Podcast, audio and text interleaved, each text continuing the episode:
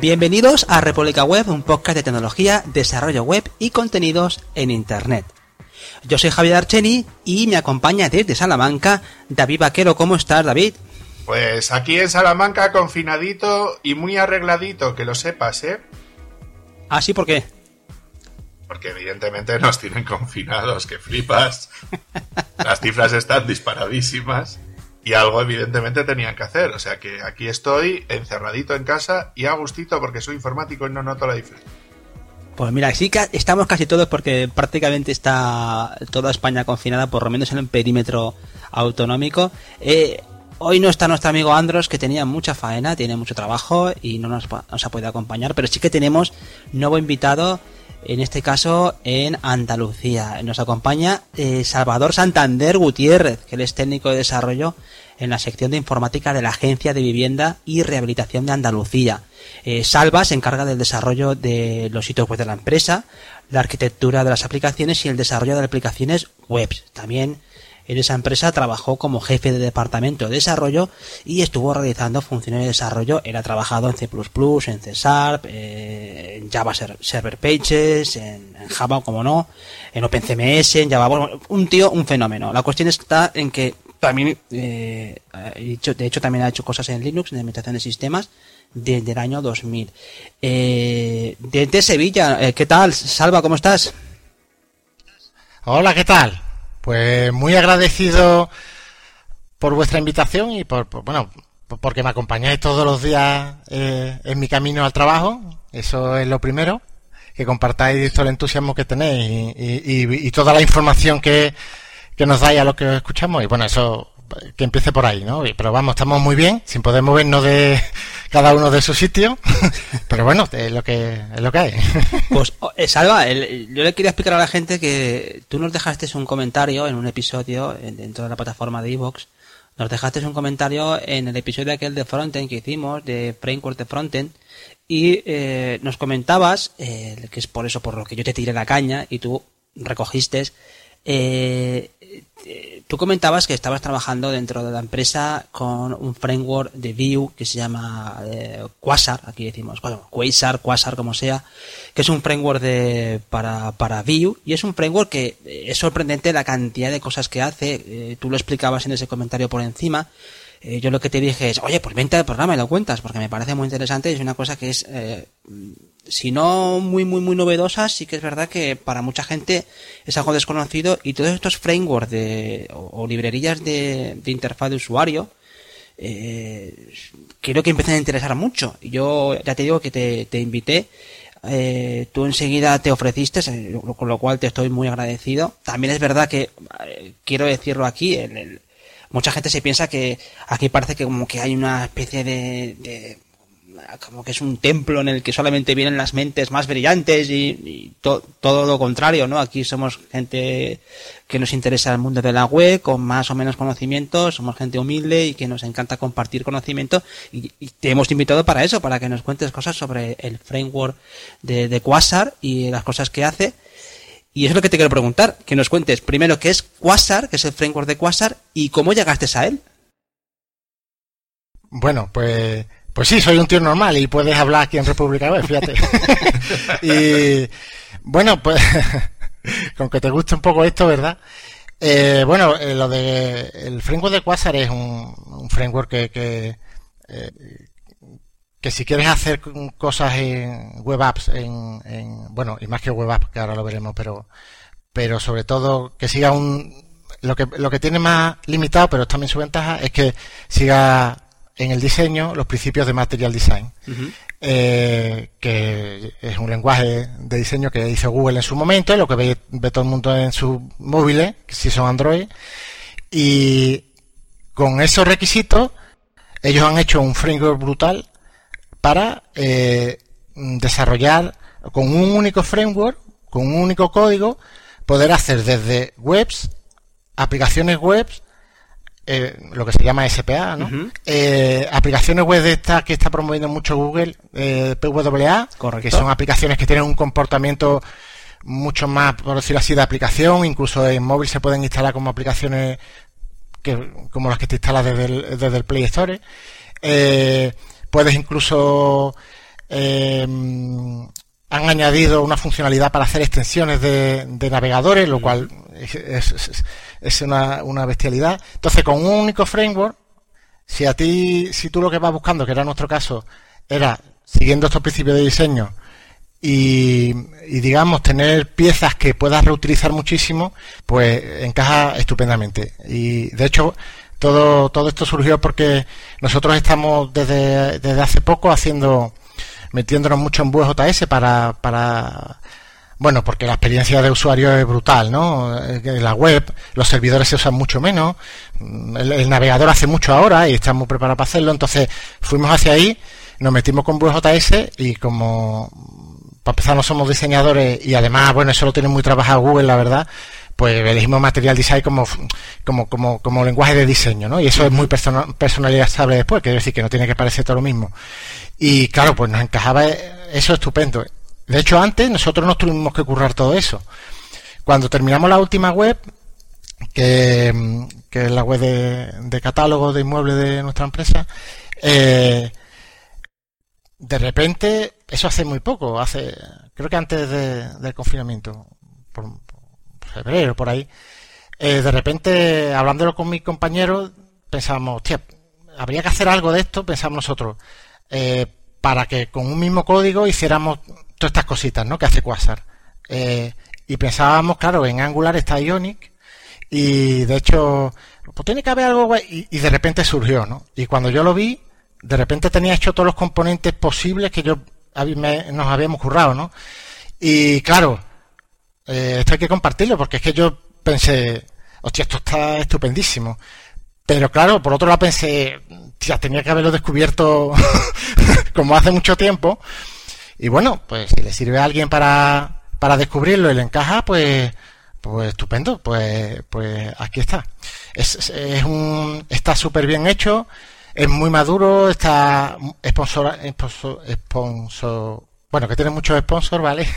eh, tiene una comunidad detrás muy grande y eso para un proyecto de software libre hace mucho, porque de hecho anteriormente cogimos uno que estaba muy bien y se quedó por el camino, suele pasar, ¿vale? Era un, era uno que lo movía y, y bueno, nosotros como empresa nos interesa eso, quitárnoslo de, de medio y aprovechar, digamos, algo que, que, estuve empujando y, no, y quitarnos toda esta parte de componentes y diseño. Entonces, bueno, pues, en ese sentido, que, me quedé muy tranquilo, ¿no? De ver que, tenía todo ese apoyo y después, como tú decías, Javier, cuando empiezas a mirar las listas de componentes, de utilidades y demás, dice, esto lo tiene todo. De hecho, es mm. que yo todos los componentes que tuve que desarrollar a mano, no digo solo de material design, digo posibles variantes, las tiene contempladas. Tiene contempladas incluso después customizaciones de eso, tiene un montón de utilidades, tiene una tiene una utilidad para construir tu layout de la aplicación que tú lo puedes hacer a pelo por código, pero ya te da como, como una estructura ya creada para eso. Tiene también... Eh, es como que, que han cogido Bue. Es que lo que, lo que hubiese hecho yo, lo que pensaba hacer, coger Bue, que funciona muy bien, muy rápido, y, y meterle un framework que, de, diseño que, que, te, que, te, sirva para, reutilizar componentes de Material Design, pero es que además han simplificado toda la gestión de eso para poder generar en cualquiera de estas plataformas que hemos dicho y cosas como esta que te comento de, decir, bueno, la estructura de mi aplicación o de mi web es así, es así, ¿no? Pues te vas a la web, selecciona de todos los tipos posibles de estructura, que los hay todos, se lo selecciona la que quieres y ya te da el código generado. O sea que incluso, aunque es una librería que tú podías hacerlo con código. Ellos te ayudan muchísimo. Eh, tiene muchas clases para, para usar con, con, para facilitarte el uso de Flexbox. Incluso un playground para que tú puedas jugar con esas clases. O sea, ni siquiera irte a tu código, sino jugar y decir, ah, pues si quiero dos, tres que se alineen bien, que se alineen mal. En fin, una serie de, de utilidades brutal, formateadores de fecha. Es como que han, han ido metiendo ahí todo lo que normalmente uno se tiene que buscar por otro lado o, hacerse, ¿no? y, y, bueno, y cuando te vas al código encima ves que está súper bien hecho. De hecho, el tío este, el... No sé cómo se llama. Este nombre un poco extraño, pero es, ruso, sí, es, ruso. Es, ¿De dónde es? ¿Es ruso o rumano? Creo que sí, rumano por ahí, sí, No sé, era ruso. Es que el equipo, bueno, eso también, tiene un equipo de 13 personas detrás. O O sea, este que está potente, ¿eh? aparte de toda la comunidad. Entonces, bueno, pues se ve que, el tema este del rendimiento les importa bastante. Cuando me decidí a usarlo fue cuando hice una prueba de rendimiento, porque algunos de estos frameworks están muy bien, pero cuando ya hace la primera aplicación o la primera web, pesa mucho el navegador, no sé si me explico. O sea, ves que claro, como eso todo es en navegador, pues empieza a no ser muy responsivo tus acciones con la aplicación. Eh, y cuando ya lo pones en móvil es cuando se nota muchísimo. Y sin embargo, este iba estupendísimo. Iba muy, muy estupendo. Le hice la prueba de rendimiento con la Developer Tool de, de, Chrome. Y es que el scripting que hacía era muy pequeño para todo lo que hace. Pero bueno, la sensación ya en sí misma era muy buena. Y por lo que estamos viendo, aguanta muy bien y muy rápido, a pesar de ser tan tan completo. Eh, de hecho, vamos, que, también es muy bueno, eh, Beautify. Yo hice la comparación entre los dos y ese eh, se ralentizaba un poquito más. Obviamente es para otra cosa, ¿no? Pero que, que a mí eso me importa mucho, ¿no? Porque me da un coraje horroroso cuando las aplicaciones se quedan como apelliscos que no te responden. Eso. Sí, sí, eso, no todo el mundo, claro. más al todavía más de... sí, sí, Entonces, bueno, nos, gustan que las cosas vayan bien rápidas, ya que vamos a hacer un cambio interesante, tiene que tener valor. Entonces, las aplicaciones tienen que ir muy, muy bien y muy rápido. Y, y Framework y Quasar, pues, o como se pronuncia en inglés, ¿vale? Eh, Quasar, vamos. Aquí decimos Quasar. Mi inglés es un poco arapajo, ¿eh? eh entonces, Quasar eso lo tiene muy bien, muy, muy, muy buen, bien resuelto. Incluso un ejercicio que hice de aplicaciones nativas y funcionaba muy bien. Realmente eso lo tiene muy bien resuelto. Obviamente no hace un juego 3D con Quasar, ¿vale? Aunque hay gente que ha hecho juego, ¿verdad? Pero, pero no lo sé, yo por lo menos para lo que nosotros lo usamos, que son aplicaciones y web muy orientadas hacia la gestión, hacia... Hecho va estupendísimamente bien. Ahí va muy, muy bien. Muy, muy completo, muy sólido, entonces, bueno, pues no, no, lanzamos no lanzamos con ello, porque no, pues ya había mucho hecho que nos iba a ahorrar mucho tiempo.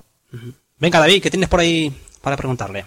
Yo la verdad es que, o sea, para que veamos un poquito qué es lo que tiene Quasar, sí me interesaría destacar un poquito eh, qué tipos de aplicaciones son las que podemos desarrollar con, con Quasar, porque has mencionado varias, ¿no? Entonces, si nos puedes comentar un poquito por encima ese, ese listado de cosas que se pueden hacer con Quasar y, dónde se puede llegar a ejecutar. Sí, pues mira, eh, es lo que he dicho, las aplicaciones que están tan de moda últimamente, con todos estos frameworks que han salido y que analizasteis muy bien en vuestro episodio, eh, las SPAs, ¿no? Eh, pues que son, digamos, las más simples que se ejecutan en navegador, o sea, las que se hacen con cualquier framework, incluso con VJS solo, lo que pasa es que te añade toda la capa de componentes hechos ya, digamos que las pantallas te la, te la facilitan mucho hacer. Sí, para que sepa la audiencia, las SPA son las Single Page Application, esas páginas donde cargas un index.html y luego todo se gestiona vía, vía DOM, ¿no? La, visualización. Sí, el, navegador hace monta todo, por decirlo así, ¿no? monta mucho, mucho más que antes, que se renderizaba todo en, en servidor, ¿no? Eh, eso tiene una ventaja muy buena en, nuestro caso, además, que ya lo hemos probado, y es que el, con un acceso brutal cuando se anuncia a lo mejor alguna web nueva que ponemos o lo que sea, el servidor web está literalmente silbando, porque la primera vez el navegador del usuario carga carga todo el HTML, CSS y JavaScript y lo que va pidiendo son datos únicamente al servidor. Y eso, bueno, los que trabajáis con estas cosas sabéis que, que hace mucho porque no, no, no machacas el servidor continuamente, que con los aluviones de carga, pues es un problema, ¿no? Entonces, eso, eso hace SPAs. Después, precisamente para como las SPAs tienen un problemilla y es que no, no, eh, Google no, y los motores de búsqueda en general no, no los indexan del todo bien. Al final hay que pensar que es algo que se, que se renderiza en navegador y Google, su, su analizador, pues no, no parece, dicen que sí, pero parece que no lo tienen todavía muy resuelto. Entonces, ellos miran el HTML solo que, que, que da tu web, en este caso. Entonces, la web que es pues un HTML apunta a un JavaScript que empieza a ejecutarse todo en navegador. No tiene contenido, no te van a indexar bien tus contenidos. Pues para eso, Quasar eh, bueno, en, en el mundo WebJS hay mucho, muchas soluciones para eso, pero es que Quasar también te da su solución, que es el SSR o Server Side Rendered, eh, que es una solución para que tú, eh, tú en servidor puedas pre-renderizar lo que se lo que sería navegador y así Google, en este caso, pues te indexará mejor. Pues eso, eso también lo tienen hecho con el mismo código. O sea, tú, tú haces una CPA poniéndole un poco más. De hecho, ellos han hecho muy bien que todo lo que añades que no es del código puro de, en este caso del sitio web o de la aplicación, eh, se configura un archivo de configuración. Es genial, porque normalmente hay que tocar en muchos sitios en, cuando lo haces, digamos, a pelo o, con, usando muchas piezas, ¿no? Ellos han simplificado eso muchísimo y vas a un fichero, el quasarconf, ¿vale? .js, ahí especificas un montón de cosas, entre ellas, por ejemplo, oye, quiero que sean SSR, ¿vale? Y, el código te sirve, si has tenido dos o tres cosillas en cuenta, perfectamente para hacer eso. Ahí también, perdón, se me ha olvidado decir antes que una de las ventajas enormes para nosotros es que tenga soporte para Internet Explorer.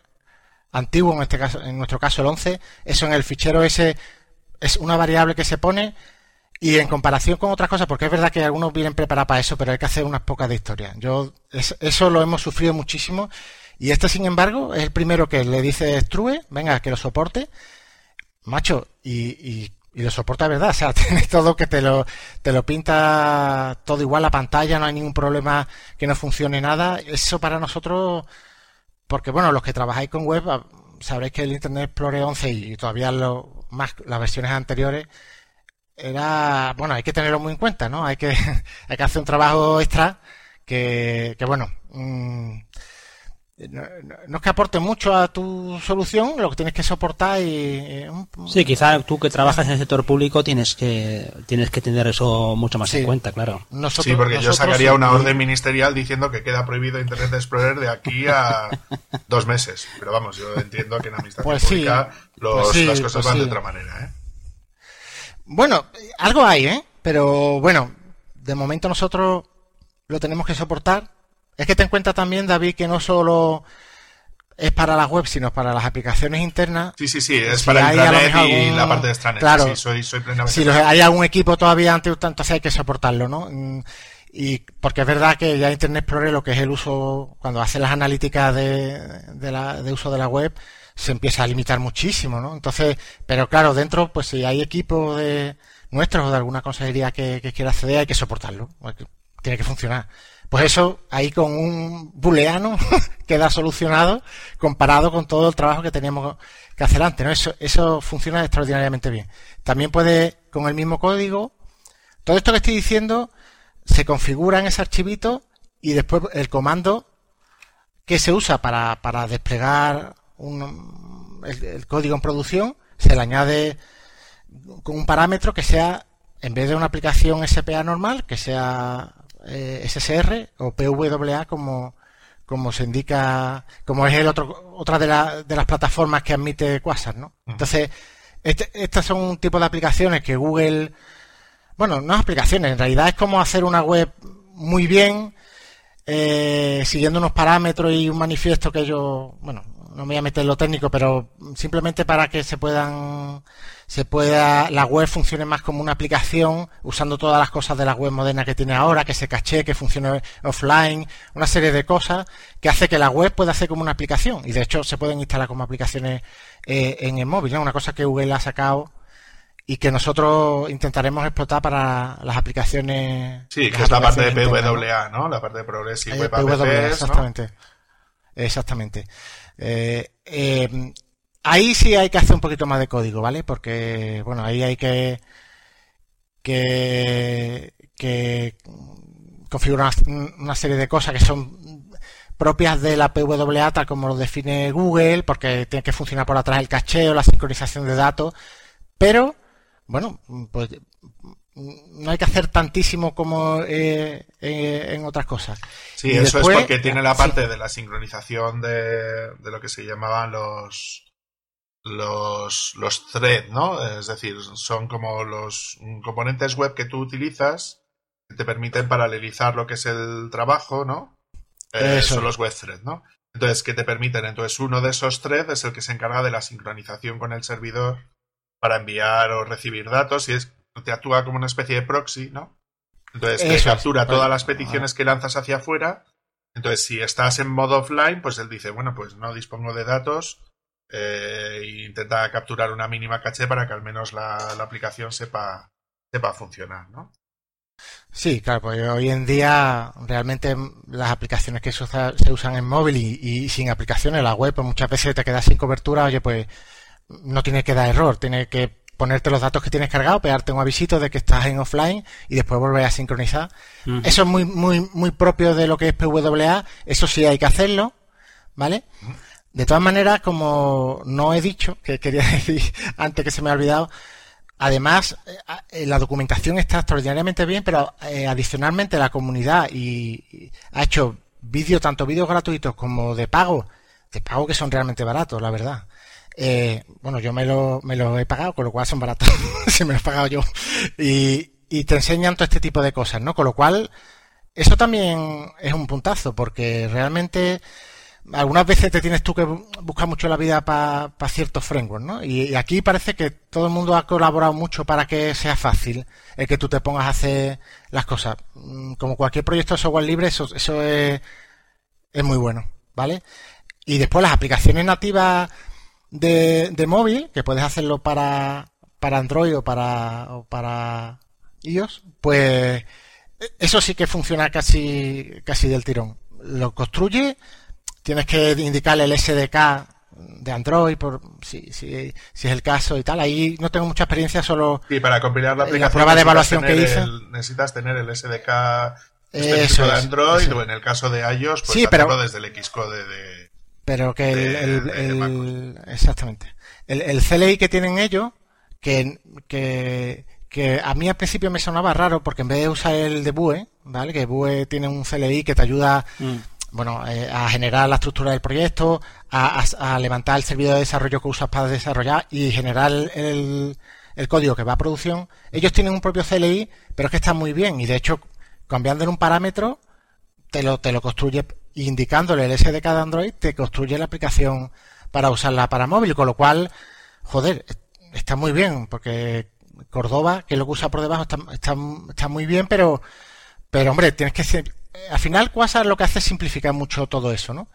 Y, y aparentemente, eso no lo he usado tanto, pero en la prueba que hice de, de evaluación funcionaba mm, con la aplicación. Ahora, una de las desventajas que le veo es que también lo genera para, para iPhone. Y claro, ahí usa Material Design como, eh, como diseño. Bueno, supongo que valdrá. Yo entiendo que para iPhone le gusta tener las aplicaciones con su interfaz, ¿no? Mm. No, lo- en fin, no lo- eso es una de las peguillas que le veo, pero oye, tiene la aplicación para iPhone, yo qué sé. Sí, sí, eso ya te da una... Con el mismo código. Es si que- quieres después la rehace, pero... sí, sí. No, no, ah, es que vamos a ver, si tú ya planteas que tienes un, un framework que te está dando una aplicación nativa para, para Android y para, y para iPhone, si no tienes una... Para, ¿Cómo? nativa. Entre Sí, bueno, Sí, bueno, nativa, nativa. perdón, exacto, sí. Vamos, pero que- híbrida, híbrida. pero que- Sí, sí. exacto, que tienes una un framework que te permite acometer proyectos en móvil de una forma tanto con las PWA como, como, como híbridas que tú decías antes, pero que dan el pego. Quiero decir que lo puedes poner, esos archivos los puedes poner en la, en la App Store de, de Google, ¿no? Y Claro. en la Play Store de Google y en la, y en la, y en la App Store de, de Mac. Claro, como, como todas las herramientas, yo pienso que son interesantes en el contexto adecuado, ¿no? Entonces, en nuestro caso, y que creo que se comparte por muchísima gente, hombre, si tienes que hacer continuamente aplicaciones muy distintas, bueno, pues si está en Material Design te sirve. Si ya son otros diseños, quizá no te sirva Quasar. Pero en nuestro caso, mm, con un mismo código, poder tener todas esas plataformas ya disponibles, es sinceramente una pasada. Eh, Es que es que es un ahorro de esfuerzo y de coste brutal, ¿no? Eh, y además encima funcionando bien, insisto que es que funciona bastante bien. Pues, pues sí, pues para, para casos como el de nosotros, eh, va, como se suele decir, niquelado. Mm. Y Porque ahí, después ahí salva sí, lo no. que es la, la, o sea, desde el punto de vista visual, eh, Quasar es, eh, Material Design. Quiero decir, tiene que ser exclusivamente con los patrones de Material Design. O sea, ese es un requisito eh, inexcusable. Está hecho para eso. Eh, su, su, gran virtud también es su gran desventaja. Porque si vas para Material Design no te complica. Ya. Vamos, no te complica, no te ahorra muchísimo esfuerzo. Es más, en el anterior proyecto que utilicé el CSS propio, un framework CSS, no JavaScript, de Google, que es el Web Component for Web, o así, no sé, algo así se llama, ¿vale? MDC, Material Design Component for Web, algo así. Te vas, lo tienes muy desarrollado, pero es que ese no tiene tantos componentes como Quasar, es impresionante. Entonces dices, tío, hasta aquí lo tengo resuelto, pero lo tengo resuelto. Y, o sea, llama la atención, ¿no? Que, que, que, que tengan mucho más componentes y cada componente con una posibilidad de personalización y de, y de parametrización brutales que, tenga más que eso. Entonces, claro, ese su, su virtud es su defecto. Ahora es que yo quiero con otro diseño. Pues obviamente puedes cambiarlo. De hecho, te dan con, con SAS por detrás. Hay muchísimas variables que puedes cambiar. Y de hecho, bueno, en la web de catálogo que hicimos últimas podéis ver un diseño de Material Design. No es Quasar, ¿eh? pero es, es la primera aproximación para ya meterlo con Quasar. Que siendo Material Design dice, bueno, te dice, esto es material design, ¿no? No te, no te suena tanto, ¿no? Entonces, bueno, la verdad que se pueden hacer webs muy, muy chulas sin que parezcan siempre lo mismo. Pero ya si intentas usar otro framework CSS, otros diseños muy, muy alejados de eso, hombre, yo, sinceramente, es una de las cosas que no le veo, ¿no? Yo no, no metería ahí porque es una de sus, de sus ventajas, eso lo tiene hecho. Lo tiene hecho y lo tiene hecho para multiplataforma, para no complicarte. Entonces, mm, eso a mí ahí no, Quizás, ¿eh? no lo sé. Yo, yo sinceramente. de todas maneras, ahí tienes una herramienta muy productiva, porque si tú eres capaz de, de, producir todo esto que estamos hablando, lo tienes testeado, es una forma de, oye, pues en un momento determinado, pues empezar a hacer proyectos eh, que no creo que, dada. Sobre todo por el hecho de. Que, que, que, como todos los proyectos, siempre se ve la capacidad de, de desarrollo en tiempo y en, y en, y en dinero. Por tanto, tienes que tener esas herramientas que te permitan producir esos proyectos sin atender tampoco a esos detalles tan, tan, que yo entiendo que en, cosas mucho más específicas o, que decía antes nativas, ¿no? Es que yo quiero que sea en, look and feel, que sea lo que yo quiero, como yo quiero, pero esos son casos muy, muy particulares. De hecho, Javier, en, nuestro caso, eh, que lo que queremos hacer es, sin renunciar a hacer aplicaciones, eh, vamos a llamarlas muy chulas, ¿no? En diseño, muy usable, muy accesible, sin renunciar a eso y, y, y, de podernos meter hasta el fondo porque te permite meterte, o sea, tienes la posibilidad, no como otras cosas, de poderle tú, eh, si necesitas que este aquí, este caso en concreto se integre con no sé, te puedes meter porque el código está ahí y, es fácil de identificar. Eh, sin renunciar a eso, tengo ahora la posibilidad, que bueno, si no lo comentaremos después, que es lo que nosotros queremos, de hacer aplicaciones como churros y webs como churros. Una vez que tengamos diseñado un framework que más o menos tenga nuestros estilos, es que las aplicaciones que podemos hacer realmente podemos darle una velocidad al, a, la atención a las peticiones que se nos hacen de una manera brutal y encima dar algo muy muy bueno. esa es la principal virtud que yo le veo a esto y por eso nosotros hemos apostado por ello de hacer las cosas muy rápidas sin renunciar a que funcionen muy bien y que podamos meterle mano en un momento determinado hasta el fondo. eso podría resumirse, digamos, como voy, a, comentar un, ejemplo para, para, que veamos, claro, esto es administración pública, oye, en grandes empresas funciona de la manera parecida, ¿no? Es decir, tú lo que haces es escoger un framework determinado para un determinado tipo de aplicación que quieres manejar. En este caso, por ejemplo, podemos decir que sería WhatsApp, ¿no? Entonces tú escoges ese framework. Entonces ese framework tiene que cumplir los requisitos que tú tienes, que son, ¿puedo desarrollar rápido aplicaciones? La respuesta es sí. Dos, ¿me ofrece más o menos todos los componentes principales que yo necesito para el desarrollo de aplicaciones de intranet? no nos olvidemos de que la intranet existe, ¿vale? donde no es tan importante el diseño, llamar la atención o esa parte de tal, y más cuando estás haciendo aplicaciones que son de gestión. Es decir, ¿puedo hacer una aplicación que sea usable, que sea más o menos consistente? Sí. Dos, eh, ¿cuál, es la, ¿cuál es la parte fundamental? Vale, tendré que tunear ese framework, ¿no? Para que se adapte un poquito a las necesidades visuales, ¿no? Y para ahorrar el trabajo en todos los desarrollos que yo quiero hacer.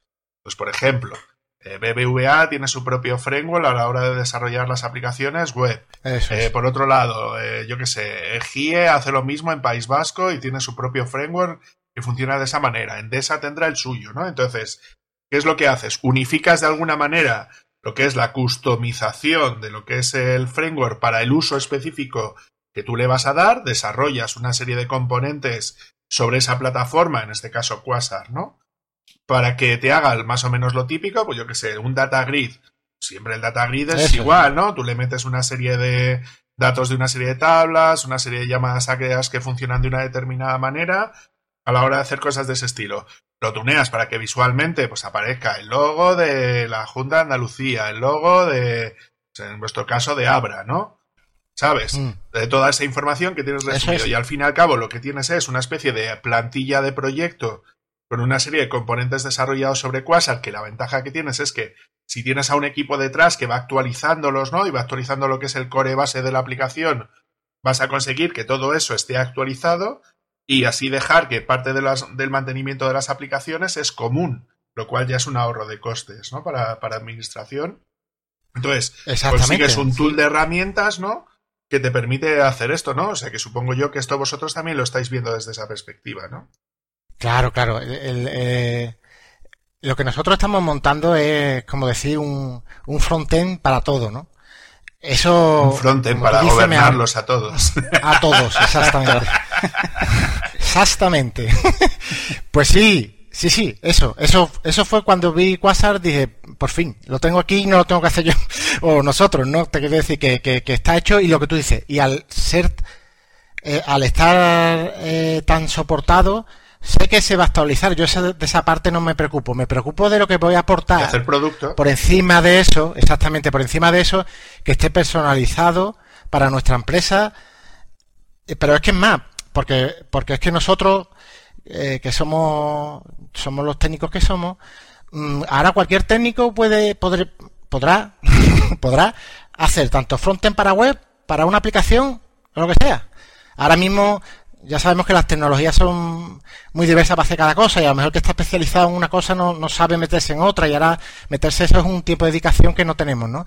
Con eso, de repente todos los técnicos podemos tocar el frontend de, de muchas plataformas, ¿no? Entonces, para nosotros eso es bestial eh, cuando, bueno, lo, estamos ya usando en algunas cosas, pero cuando lo tengamos en nuestra versión final eh, será, será estupendo. Y en cuanto al diseño, queda muy chulo. O sea, no es, porque, bueno, los componentes, primero porque Quasar cuida muy bien, no son, yo lo he visto peores, son muy cuidadosos con lo, con lo en el diseño de los componentes, pero ya te digo que después los, los customiza un poquito con, con algún diseñador bueno que te ayude por detrás, eh, que sea accesible y usable el diseño, con un poquito de experiencia de usuario, y es que te queda muy bien. Y, como tú dices, David, pero toda la parte de componentes básicos me la he quitado. Yo eso no, me preocupo. Y si, y si Material Design actualiza sus principios, porque alguna vez lo he actualizado, pero yo lo actualizan y yo ya lo tengo ahí disponible.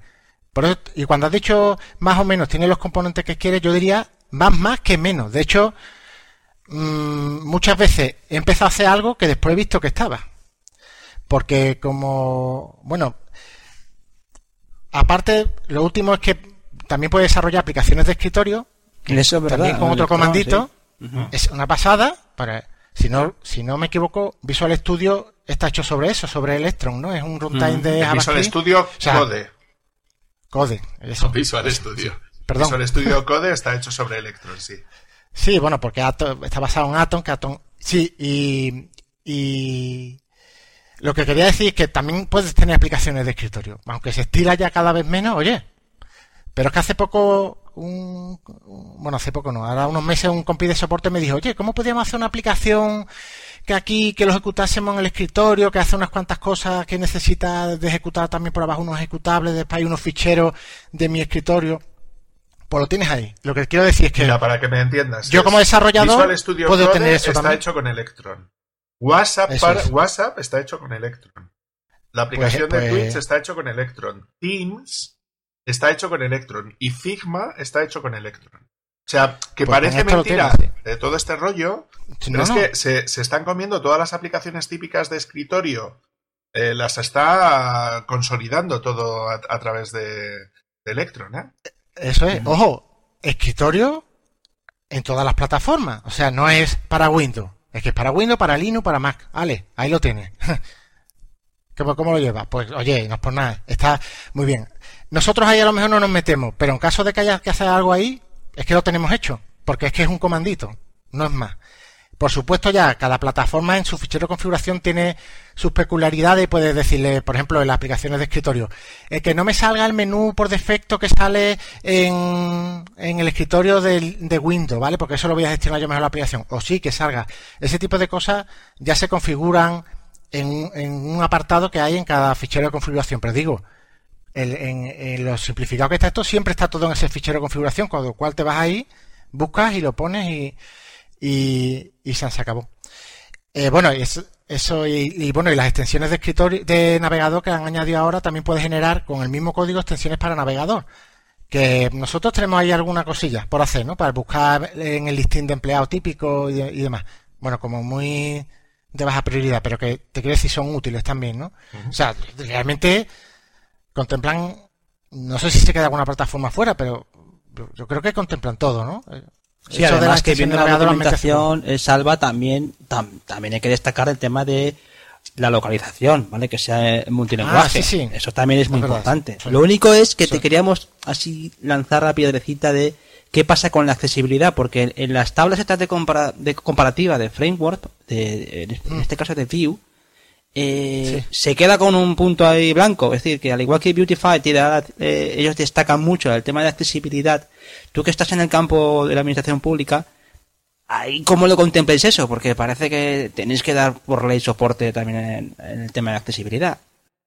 No sé si te refieres a, a qué da queda eh, Quasar a eso o cómo lo vamos Exacto, a ¿qué, da, qué, ¿qué, respuesta puede dar Quasar a, al tema de accesibilidad? Mira, pues te voy a ser sincero, como eso todavía no lo, no lo he abordado, sí que mira un poquito, eh, hay ciertos parámetros de estos áreas que tal, sí los contempla, ¿vale? Pero realmente no he hecho ninguna prueba, vale. no he hecho ninguna prueba, porque además es que eso realmente para que sea realmente accesible, me da que me voy a tener que meter en el, en el SSR, en el Server Side eh, Rendered, y ahí lo veré todo, porque, vale. porque si, creo que una cosa sí y la otra no, me va a faltar algo. Y como además tenemos ahí, eh, bueno, un proyecto que nos va a ayudar a hacerlo, no, no, nosotros no, no, tenemos manos para todo, y pues ahí le meteremos manos. No lo, a eso no te puedo contestar con experiencia directa. No, no, no, no me he metido. Claro, la verdad. sabes que el tema de estos componentes siempre se, ha, se le ha marcado como esa, esa, esa etiquetita de uy, ¿qué pasa con la accesibilidad? ¿no? La... Sí, no, pero, Claro, es que la accesibilidad, eh, por eso te he preguntado, porque una cosa es la accesibilidad web, otra cosa es la accesibilidad eh, que se, que, bueno, que es la misma, pero que, que, en una tiene herramientas como para testearlas más automáticamente, y en otra uh -huh. tienes que ir puntualizando cada, eh, y sí que, sí que sé que tiene, porque lo estoy usando del típico este de que se pueda manejar con teclado, con el tap, que se enfoque en el elemento que tú tal, que tenga uh -huh. algunos elementos. Uh -huh. Y claro, si es casi que viene en el componente, eso te lo, te lo ahorra seguro. Mm, sinceramente no te puedo decir, mira, llegamos hasta eh, el VK AA. No, no he llegado a analizarlo hasta ese punto. Vale, vale, entiendo vale. que sí que te ayudará, pero entiendo también que, que habrá que meterle mano. Mm, de todas maneras... Yo por lo que he visto, es, sí soporta el, el WK pero como todo lo que sí, tiene ¿no? que ver con temas de accesibilidad, depende. Claro, hay claro. muchas cosas que, que, que, dependen del uso que hagas de algo, ¿no? Para ver, o sea, no por eso usar un componente es accesible o no es accesible, sino también la conjunción de todos ellos, cómo los uses y temas así. Eh, pero yo por lo que estoy viendo en la web sí lo mencionan, pero no hacen un... O sea, no tiene una sección específica de accesibilidad. ¿Cómo hacerlo? ¿Qué hacemos? ¿no? De todas maneras, eh, David, bueno, y Javier, es que hay muchas cosas que están implícitas, por ejemplo, al usar Material Design. Es lo que te ahorras con un lenguaje de diseño que ha hecho Google. Por ejemplo, los colores. Es que hay una herramienta que te dice cuando contrastan bien o mal. Entonces, bueno, eso ya. lo tienes quitado. Eso, eso ya lo tienes. Lo tienes y como este, eh, como Quasar implementa, eh, digamos, las directrices, pues eso lo tiene. es lo que dice David, que yo ahora cojo y le pongo un color que no contrasta, eso es cosa mía. Pero realmente yo no, no, te, no me gusta decir las cosas cuando no las he testeado hasta el final. Y obviamente se ve que huele a que te va a ayudar mucho. No, no, pero no te puedo decir experiencia en eso porque no lo, no, yo, no lo hemos usado todavía. No lo, no hemos llegado a este punto de decir, mira, estupendo, hasta aquí, esto me he encontrado, esto no me he encontrado. Como dice David, esas cosas dependen mucho también después de uno. Y si pusiera, por ejemplo, colores que, que son difíciles de, para gente con, con problemas visuales de, de, ver, eh, un tamaño de letra muy chico, el que viene por defecto, ya te digo, al estar con Material Design, es muy visible, ¿vale? Eh, eh, aumenta de tamaño también. Todas esas cosas ya las tiene per se. Ahora, no, no lo he probado exhaustivamente, así que prefiero no decirte nada más que sé que lo contempla en alguna medida, lo que no sé es cuánto. Ahí, cuando ya lo haga, te lo digo.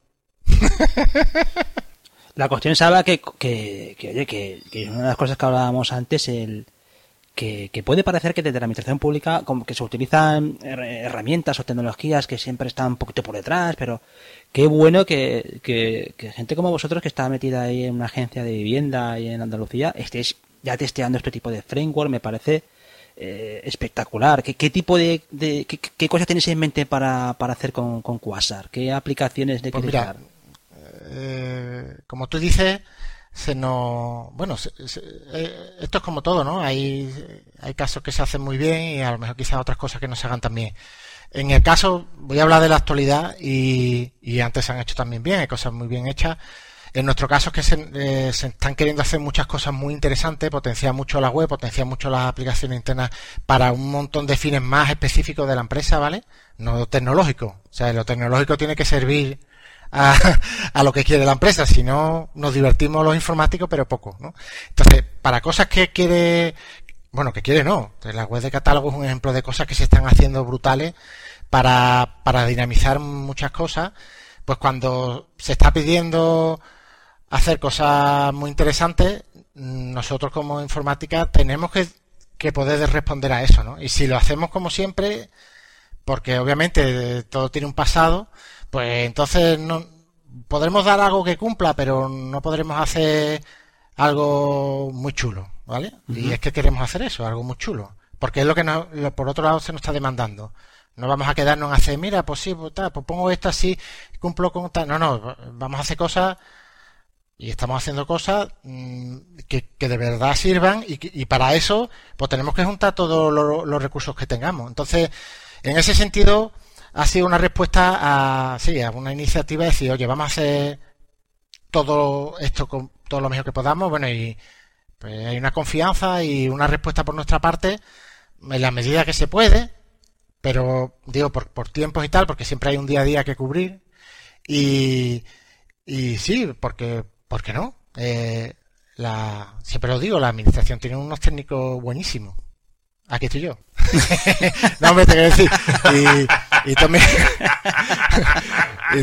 no, no, yo, yo soy el ejemplo de un tío normal que habéis dicho que puede venir al podcast, ¿vale? Y, pero que es verdad, eh, antes lo hablábamos, antes de empezar el episodio, conozco muchísimos técnicos que son muy buenos y, y esto lo se puede hacer y se puede hacer muy bien. Bueno, pero vamos, que hay, que hay cosas que se hacen muy bien en la administración, hay muchas muestras. Quiero decir, lo que pasa es que en nuestro caso ahora en concreto, bueno, tenemos que responder a esto, tenemos que responder de la mejor manera posible. Oye, y encima es divertido. Nosotros, sabes que nos divertimos mucho con estas cosas. Mm, casi cualquier profesional que se le ofrece la, la posibilidad de explayarse y de dame todo lo que tengas, ¿no? Pues Hostia, eso, eso gusta si te gusta tu trabajo. ¿eh? Y ahora, pero ahora mismo, Salva, se puede ver dentro de la página web vuestra, de la agencia de vivienda, se puede ver algo, quiere decir que podemos ver, ostras, esto está hecho con, con Quasar, o, todavía no. No, no. Vale. El, lo, eh, esto, muy, muy rápido, empezamos a arriesgarnos con Vue.js para empezar, porque normalmente hemos hecho siempre las cosas aquí eh, en nuestra agencia.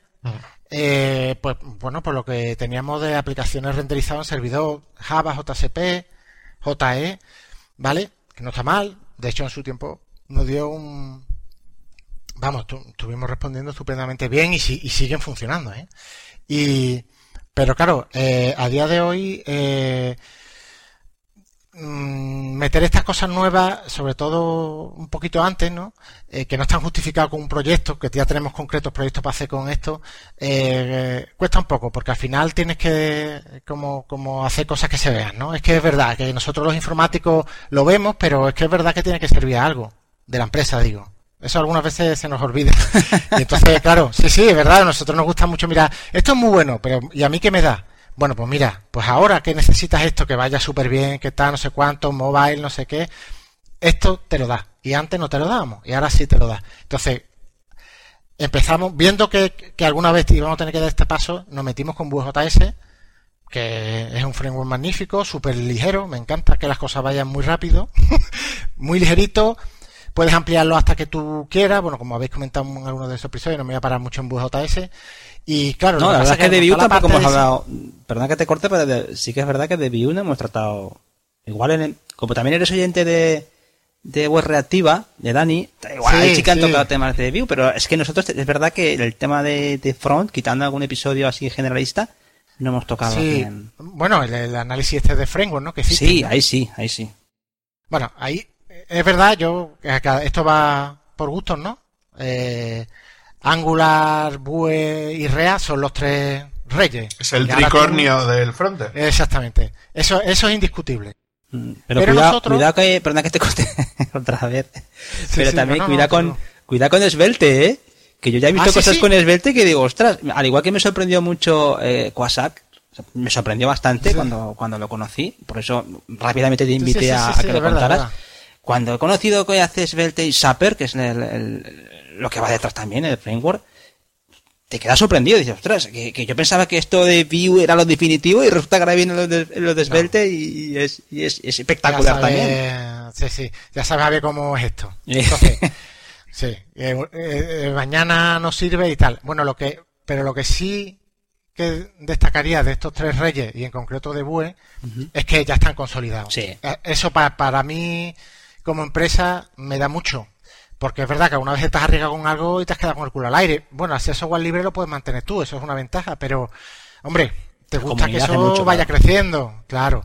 Entonces, sí es verdad, son muy interesantes, seguirán saliendo, etcétera, etcétera, pero es que estos tres están a tope, ¿eh? Sí, sí, claro, y, y, ya no tienes duda, ¿no? Ya no tienes duda. Esto es, lo que pasa que nosotros, eh, apostamos por esto cuando salió Vue, Vue JS 2.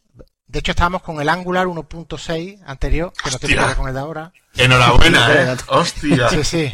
Y claro, a mí la diferencia, claro, ahora ya es más comparable, ¿no? Pero claro, cuando vi y probé, digo, coño, esto es, perdón, esto, esto, esto es mucho mejor, ¿no? Tranqui, tranqui, que no estás y... en la tele. No, no. Total. Que bueno, que, que, que eso va muy bien. Y claro, esto encima va montado por encima de Vue, lo cual ya me da lo que teníamos que hacer un poquito nosotros para toda la parte de diseño y tal, que es muy bonita, pero hombre, yo cuanto está como que está inventado, ¿no? Yo qué sé, ellos lo tienen inventado, con lo cual me lo quito y lo tengo en multiplataforma. Y lo que voy a decir que esto que esto hicimos unas cuantas web así, arriesgándonos un poquito a ver qué pasaba. Uh -huh. eh, uh -huh. Porque nosotros tenemos por detrás eh, un CMS antiquísimo que es OpenCMS, ¿vale? Ahora, ahora también dentro del proyecto este de modernización lo estamos eh, actualizando a Drupal y ahora contaré un poquito cómo encajan todas las piezas. Eh, pues claro, es que tuvimos que hacer una web desacoplada cuando no sabíamos, de hecho yo no había escuchado del CMS Headless, que es cuando está desacoplado lo que es sí, el, ahora como el contenta CMS, CMS. ¿no? para Drupal. Eso es. Entonces, hicimos ahí como unos servicios redes un poquito así a pelo con JCP, una cosa muy, muy curiosa, uh -huh. y por delante estaba Vue, ¿vale? Con otro framework, ¿vale? Que usamos, era Vue Material y este es el que se ha quedado un poquito tirado el pobre. Y, y claro, eh, bueno, lo que pasa que, que veíamos que funcionaban muy bien los servidores, eso, Silvan, y, y, y, hombre, y es una cosa mucho más, sobre todo para el usuario. El usuario ve que eso responde. No, mira que la web, mm, eh, nosotros, el OpenCMS, de las cosas buenas que tenía de su tiempo, que ahora se ha reinventado el, el son los, los, sitios generados estáticamente, los, los SSG, ¿no? Si no me suena mala, que es que se, todo el HTML que pueda lo, lo, lo, lo, vuelcas en un Apache cualquiera y ya te quitas de, de carga de servidor, pues eso lo hacía OpenCMS, o sea que no iba lento. Pero es que esto, esto es mucho más responsivo. Es que esto, mm, una vez que tienes cargada la página y si no, o sea, lo que es la aplicación en navegador y no cambia, vamos, la sensación es de una velocidad brutal, ¿no? Entonces, ya vimos por ahí que iba bien. Y cuando ya nos han pedido cada vez, cada vez más, pues claro, ya tenemos que poner muchas piezas simplificar todo lo que tenemos y al final vamos a tener Quasar como frontend, tenemos eh, WSO2 como un Enterprise Service Bus, que es eh, una fachada de servicio web que tiene también un gestor de identidad. Sí, es un sistema de gobernanza de servicios, ¿no? De WSO2. es. Sí, es, el que te cataloga, ¿no? De alguna manera los servicios web que tienes, ¿no? Para que luego sepas dónde acceder a dónde están los datos, ¿no? Claro. ¿Dónde tengo el frontend? En Quasar. ¿Dónde tengo los servicios, por lo menos los que lee el frontend? En WSO2, ¿vale? ¿Dónde se, me autentico? En WSO2 porque tiene ese componente también. Eso es software libre también, ¿vale? WSO2. Y detrás de eso ya pongo lo que quiera. El frontend se va a entender siempre con una misma capa y detrás pongo lo que quiera. Y detrás para la web vamos a poner Drupal. Y de hecho, bueno, hablando de Daniel Primo, me soltó ahí el tema este de Directus que para hacer aplicaciones a casco porro también lo tengo que ver. Pero vamos, Drupal me eh, bueno y, unos desarrollos que están que han hecho también a porque para toda la parte esta de backend eh, también hay eh, compañeros haciéndolo y han hecho una automatización de leer de hacer servicios digamos eh, CRUD, de, bueno, de creación, edición, los típicos básicos que se hacen con, recursos sobre una base de datos, ¿vale? Pues eso está hecho, eso nos automatiza mucho y, pero vamos, yo quiero darle un punto más y pues como Drupal, por ejemplo, tiene, que me dio la idea, tiene muy bien gestionado todo el tema de poder estructurar contenido, que al final son entidades, e incluso relacionarlas unas con otras. A nivel de gestión de contenido, Drupal Me gustaría, sí, sí, por eso, es que lo tiene muy bien pensado. Te quiero decir que aunque incluso cuando uno utiliza ese Drupal, que, que lo vamos a usar, es que la estructura que tiene pensada para eso es muy buena, ¿eh? Que, me quito de cómo lo tengas en base de datos y quiero, vamos, queremos hacer incluso ya como un paso más que eh, sea como una especie de tema, ¿no? De, Drupal, ¿no? Entonces, yo ahí haga la estructura que sea y ya me lo pintes, que realmente voy a tener que tocar muy poco. Es que incluso a lo mejor el usuario puede decir cómo es la nueva estructura de la web. Y eso sería una pasada. Y todo, bueno, todo eso no, esa pila tan simple que queremos montar, pues yo creo que nos va a facilitar mucho las cosas y bueno, y, veis dónde está puesto Quasar, ¿no? Que digamos en, en el en, en, la simplificación de pieza, pues en el frontend, frontend base Quasar, ¿vale? En las cosas que nosotros hacemos, claro, obviamente ya se conectan otras aplicaciones, se conectan a través de esa fachada de WSO2, que también la tenemos identificada. Eh, pero claro, en todo eso, que todo el rollo este iba porque, porque hemos cogido Quasar es porque una, una sola pieza para frontend, ¿vale? Me sirve, me sirve estupendamente bien. Eh, tengo una pregunta. Ya con esto vamos cerrando, ¿no, Javi? Que ya estamos. Sí, sí, sí.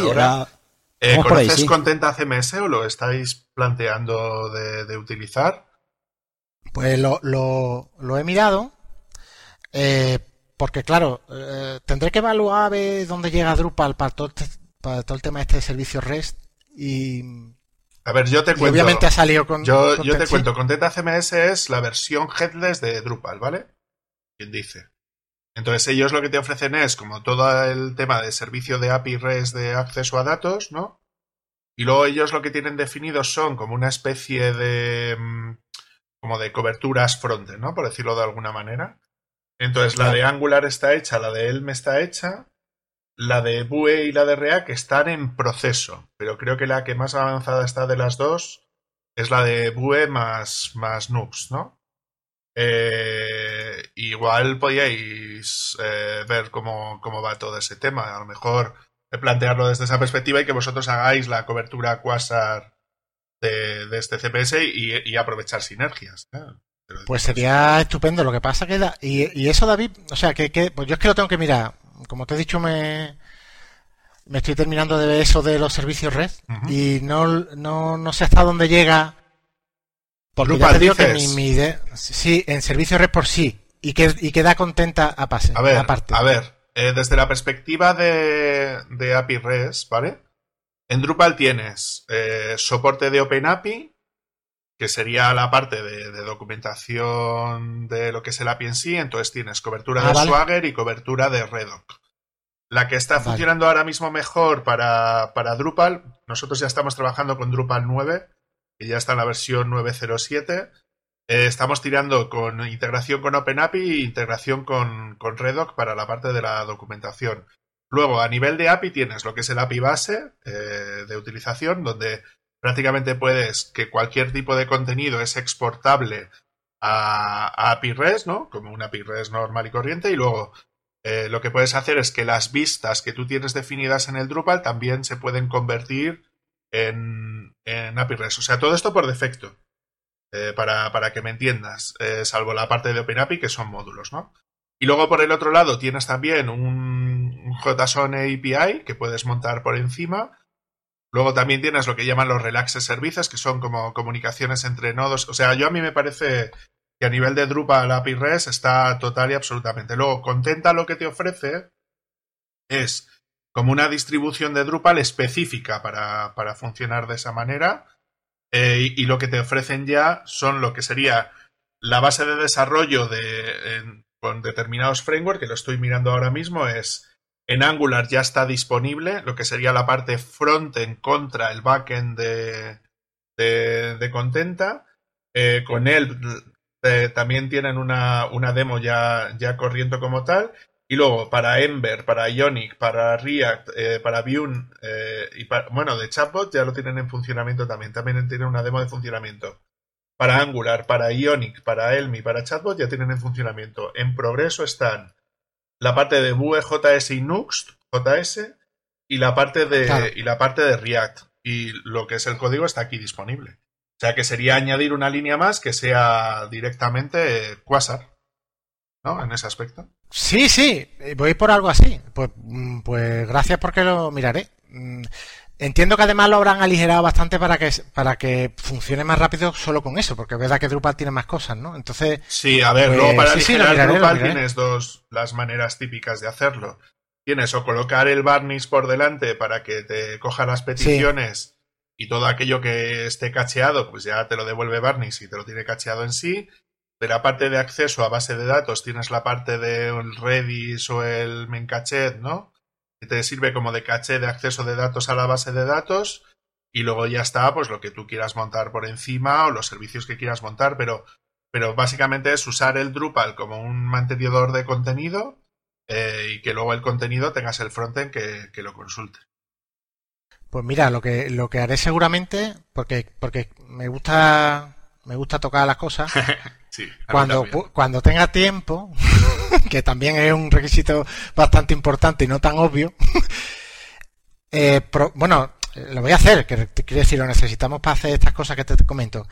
Eh, probar la versión estática, o sea, clásica de Drupal. Probar la versión desconectada tal como, pues como en el framework este que estamos, que hemos montado de, de, de Quasar.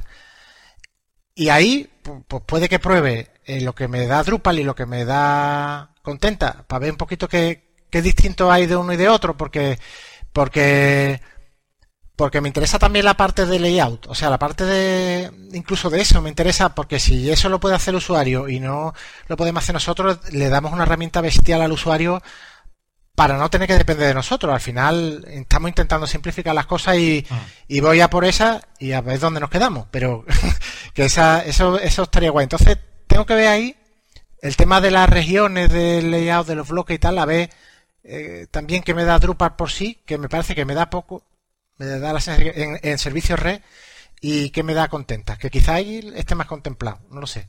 Pero A ver, yo, yo en mi caso lo- es lo- lo como puedes hacer módulos REST de lo que tú quieras, porque al fin y al cabo son vistas de entidades que tú manejas a nivel interno. Entonces podrías crear una vista de los bloques que tienes definidos y a partir de ahí intentar sacar la, la- la información. O sea, yo, yo creo que opciones vas a tener. Sí, O- otra cosa No, ya sí, es sí, lo claro. complicado, lo fácil que sea de hacer, claro. Hombre, me gusta lo de. Bueno, todo lo de Drupal me gusta, ¿no? Es un proyecto open source de- estupendísimo. Iba a decir otro taco. estupendísimo. Y. Y. y, contenta, que yo creo que se basa, o sea, no es como un proyecto aparte, sino que parece que se basa mucho en el núcleo de Drupal, con lo cual me quedo tranquilo en ese aspecto. Encima, creo que era un canario que lo había movido y algún episodio he escuchado de eso, no sé dónde. Sí, sí, no sé si vuestro de Daniel, Juraría que es de, que es de Daniel, ¿eh? eh que ha llevado a alguien responsable de contenta y a, y, y, explicarles un beso, Daniel. y no, que sí, sí, es una buenísima idea y lo tendré en cuenta. tengo que ver a ver qué me da, porque estamos intentando simplificar las piezas y como hablaba con mi compi Fernando este que estamos viendo todo sarao, cuantas menos metas mejor. O sea, me estoy, nos estamos incluso con ganas de, pues yo creo que esta sirve, espérate, vamos a ver si la necesitamos, porque cuantas menos piezas tengamos mm. en toda esta arquitectura que estamos montando, mejor. Sin embargo, sí que tiene muy buena pinta. ¿Vale? Es que algo me suena de que sí, que encima habían quitado, que encima tenían un servidor ya preconfigurado para que te diese eso, que funcionase con toda esta cosa que tú dices, mm. para que para que funcionase más rápido. A mí, cuanto más rápido, mejor. o sea que, te agradezco mucho la, la idea y, lo miraré, lo miraré, sí. Oye, Salva, ya para finalizar, que ya se nos va la, horita ya, estamos allí a punto de... Estamos en el límite. Madre mía, que una hora. Se pasa rápido, sí. Más tiempo que, hemos estado antes fuera de micro, ¿eh? ¿tú que, ya, claro, también es verdad que estamos ahí con el previo. El, tú que eres un culo inquieto, eh, has estado con el te, entusiasmó eh, Quasar, te, estás con muchas cosas. ¿Qué más ves por ahí que, sea interesante de cara a futuro o presente? ¿Qué tecnologías te interesan o qué, aparte de lo que estamos hablando, qué ves tú que por ahí que sea muy interesante para echarle un vistazo? Mierda, esto me lo tenía que haber preparado. ah, amigo, algo de... sí, no, pero vamos, te digo lo que, lo que te voy a decir, como comentamos fuera de cámara, eh, me interesan muchas cosas, pero voy mirando lo que me sirve a continuación y ahí me centro y con eso ya es difícil sacar tiempo para eso.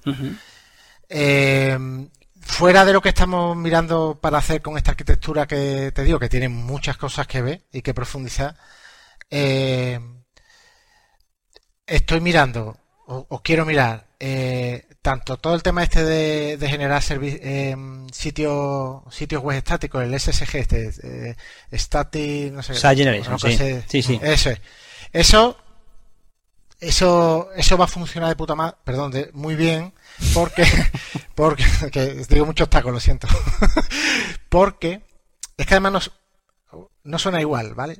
Es un taco que, pero bueno, eh, funciona muy bien porque, porque ya te digo que con OPCMS teníamos la generación esta estática y es que nos ha dado muchísimo. O sea, yo soy consciente y tengo experiencia en que eso funciona muy bien, me ahorra muchísimo servidor y a por eso vamos ahí también. No sé en, qué paso. Eso y algo como Directus, que es otro CMS L, pero me gusta mucho Directus que, que genera y usa tablas que tenemos detrás. Entonces, como nosotros tenemos muchas, muchas cosas en, por ejemplo, en este caso en Oracle, a mí eso, eh, Drupal eh, va a generar sus entidades como de su manera, por decirlo así, y me va a servir muchísimo.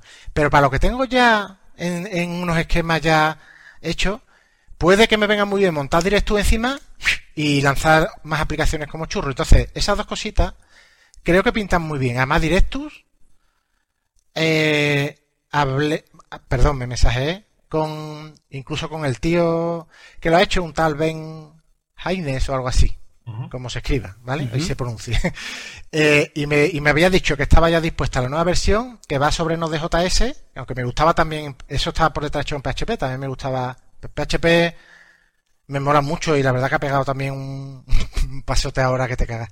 Y, pero bueno, que la ha hecho en Node.js todavía para que vaya más rápido, más sé que la moderniza. Entonces, parecía que era una cosilla que estaba por ahí y sobre todo el tema de que usa tablas la genera tal como la base de datos entiende y las puede usar las que estén hechas. Entonces eso me parece muy interesante para lo que quiero hacer con Drupal, lo que tengo ya montado, poderlo también de repente exportar como, bueno, hacer aplicaciones como churros, las llamamos, pero bueno, que, que, que, que, respondamos muy rápido, ¿no? Eso, esas dos cositas me parecen muy, muy interesantes.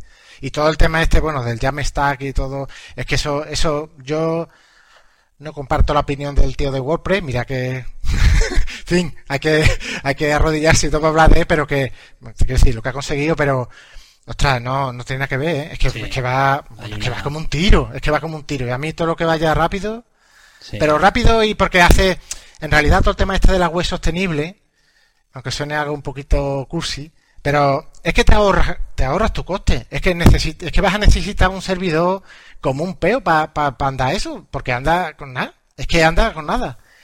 Anda con nada. Es que, yo creo que eh, hay, llevamos por lo menos un, par de años que se ve que hay un hay un cambio importante ¿eh? y que hay tecnologías que están ahí eh, creciendo de manera espectacular y yo no sé si a Matt Mullenbeck esto lo está pillando como a contrapié pero no es menos cierto que, no, que tú sabes que esto, pero, pero sí, lo que tú... Sí, mm, También ha reaccionado porque hará sus movimientos, pero visto así en perspectiva te das cuenta de que hay, hay unas formas alternativas de hacer las cosas y que están a una velocidad y se, están haciendo cosas muy interesantes. ¿no? No, no tanto por el hecho de que va a reemplazar a lo otro, que no tiene por qué, sino que la atención de mucha gente está en ese tipo de servicios, ese tipo de tecnologías y, y, la realidad es que están, están en ebullición. O sea, tú ves ahí el, un poco el, ecosistema este de, de, lo estático, de lo generado estáticamente y todas las cosas que se están haciendo en producción, en deployment y, te das cuenta de, oye, esto, esto no, esto no es normal, ¿eh? esto no es una cosa que vaya creciendo como creció eh, la tecnología conforme estamos entendiendo de, un servidor, cliente, que esto es una cosa que, que es real y que va a una velocidad de pasmo solo tienes que probarlo, alguna de las soluciones, la que sea, y dices, no tiene color. Mm. Es que no, no hay que todo tiene su espacio, ¿no? Porque, porque aquí en informática ya sabes, vamos, yo digo que no hay nada bueno ni malo, todo tiene su contexto y, y, habrá contexto en que no te quieras complicar porque es más complejo. Que sí, sí, todo tiene su contexto, pero a nivel de respuesta al usuario, que, que, que yo, vamos, ya te digo, que odio cuando se me pone una web así que no funciona bien, no es responsiva, se me atasca, no, no. En ese sentido, pues, como un tiro porque al final es HTML, CSS, JavaScript, entonces, pum, te lo suelta y ale. Y, es rapidísimo, es, es casi como las SPA, casi, casi, vamos. Entonces, eh, esas dos cositas son con casi total seguridad lo, lo siguiente que miraré. Y, y cuando yo digo lo siguiente, Puede que pase meses porque mi velocidad es como decían en el, en, el Payball en el Payball la velocidad absurda. Exactamente, pues esa es mi velocidad con estos proyectos y aunque estamos bueno estamos haciendo todo lo posible para que vayan más de esto, pero pero seguramente me, eso será lo siguiente y creo que son cosas como tú dices, a ver que son que no son tampoco uy, esto a ver que no, que, que se ve que, que, van a funcionar. A lo mejor no se sabe hasta dónde llegan. Están funcionando y además que si lo mezclas con todo el tema de, de, de, nube y todo esto, lo que sí que te das cuenta es que estamos asistiendo seguramente a quizá la época más eh, importante desde que nació la web. O sea, yo lo digo, yo lo veo así. O sea, ahora mismo esto está a un nivel y está ha explosionado de una forma. Yo no sé si es un renacimiento, pero pero estamos viendo cosas que cuando veamos dentro de unos años diremos, ostras, ahí lo que pasó, ¿no? Ahí se ha cocido el, lo que es lo que lo que es la web dentro de cinco años está pasando ahora.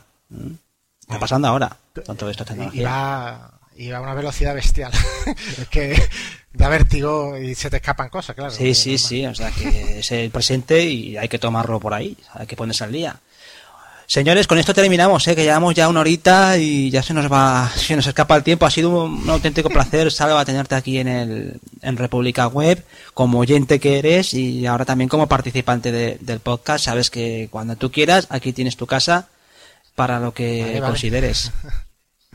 pues nada, yo, vamos, un placer por mi parte y, bueno, compartir tiempo con vosotros pues me vuelvo a cargar de más motivación y para seguir empujando. Así que, no, yo no, tengo más que agradecimiento para vosotros porque desgraciadamente no os puedo dar dinero. Pues oye, lo que pueda ayudar. Bueno, pues, sabes que pues, tienes un baño coffee en el programa que... Aparte que ahora fíjate que hemos hecho, aquí en el, podcast no se ve, lógicamente, pero en el vídeo que hace David sí, tenemos camisetas de República Web. Pues mira, pues mira, esa, esa, no te digo yo que vaya, vaya en la bici con esa por ahí. Pues Alba, encantado de tenerte en el, episodio y, te invitamos a un próximo episodio cuando tú quieras. Vale, vale, pues nada, encantado y sobre todo si, si os he podido ayudar un poquito. Muy y os seguiré escuchando, por supuesto. Por supuesto, hombre, eso sí, eso que nunca falte, que siempre se agradece los comentarios como el que tú dejaste y eso, cualquier tipo de participación y apoyar al proyecto este, que yo creo que es un proyecto compartido.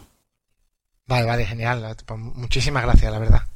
Muy bien, amigos, pues con eso terminamos. Eh, eh, despedida, ¿no, David? ¿Despedimos? Sí, dale la despedida. Pues venga, ya agradeceros a todos eh, vuestra escucha, vuestra descarga.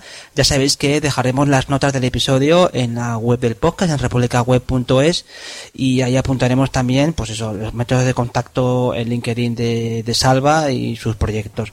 Nos encontráis en la mayoría de plataformas de podcasting. Estamos en Evox, estamos en Spotify, en Apple Podcast, tenemos nuestro feed propio en republicaweb.es y también estamos en YouTube, ¿eh? No lo, no lo suelo comentar, pero ya sabéis que estamos grabando y editando gracias a David y al curso de desarrollo está editando, se está currando en YouTube su canal en el que cuelga todos los episodios que estamos grabando. Eh, estamos en Telegram, estamos en Twitter, tenemos nuestro grupo de malditos eh, webmasters y como decía antes, tenemos nuestro Buy Me Coffee donde podéis aportar desde 3 euritos a ayudar al sostenimiento del podcast.